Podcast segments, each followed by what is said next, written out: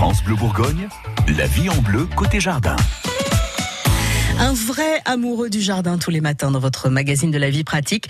Il vient avec ses super conseils, c'est Nicolas Brune. Cette semaine, Nicolas, on lutte contre les indésirables du jardin, ces bestioles qui nous empoisonnent la vie. Ce matin, les pucerons et eux, euh, on n'est franchement pas fans.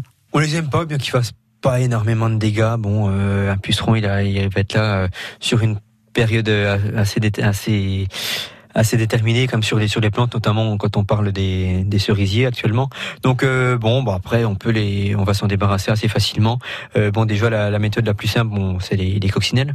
On trouve euh, sur internet ou dans le commerce des larves de coccinelles à acheter.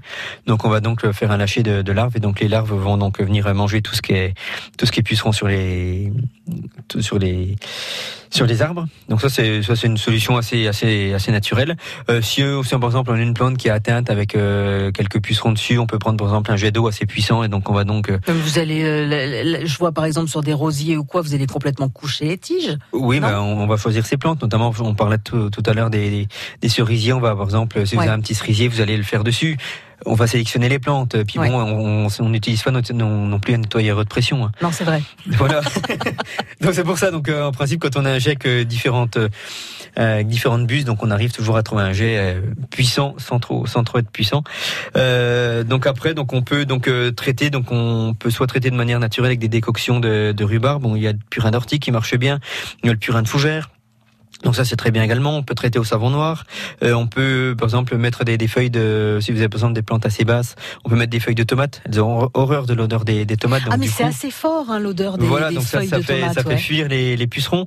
Euh, donc on, on, on, peut également donc planter. Il y a des plantes qui qu'elles aiment pas, euh, comme par exemple la lavande qui va dégager une odeur assez forte. Les œillets d'Inde également, elles aiment pas trop. Ouais. Donc tout ça, tous ces, tous ces, tous ces associations euh, peuvent euh, bah, faire fuir les les les les, les. Les, pucerons. On, peut également planter des capucines?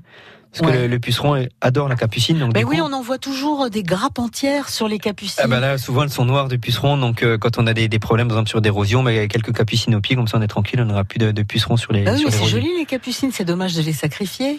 Il faut savoir ce qu'on veut. Ah bon soit Et- on traite, soit, ouais. on, soit on traite pas. Et mais... plus loin, vous vous faites un massif de capucines et vous mettez un rosier au fond pour. Tout à euh, fait, tout à fait.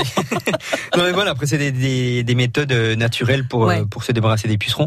Également, ce qui est pas mal également, c'est de- il y a, il y a deux insectes qui vivent bien ensemble, c'est les, pucerons et les fourmis. Donc, euh, ben, si on supprime les fourmis, il y aura beaucoup moins de pucerons. Ah, ça c'est bon à savoir. Donc euh, après, on peut mettre par exemple si vous avez un, un cerisier qui est plein de plein de, de pucerons, vous allez mettre un collier englué autour du autour du tronc. Comme ça, les, les fourmis en montant dans l'arbre, elles vont passer sur ce collier englué et elles vont donc se coller dessus. Donc elles n'iront pas se nourrir du miel sécrété par les par les pucerons. Donc voilà, il y a, il y a plein de petites méthodes comme ça euh, naturelles pour se débarrasser des, des insectes. Mais vive les méthodes naturelles. Les conseils de Nicolas Brune sont à retrouver si vous le souhaitez sur euh, francebleu.fr. Et puis dans une heure, Gilles Sonnette va nous aider à prendre soin de nos hibiscus. France Bleu Bourgogne. France Bleu.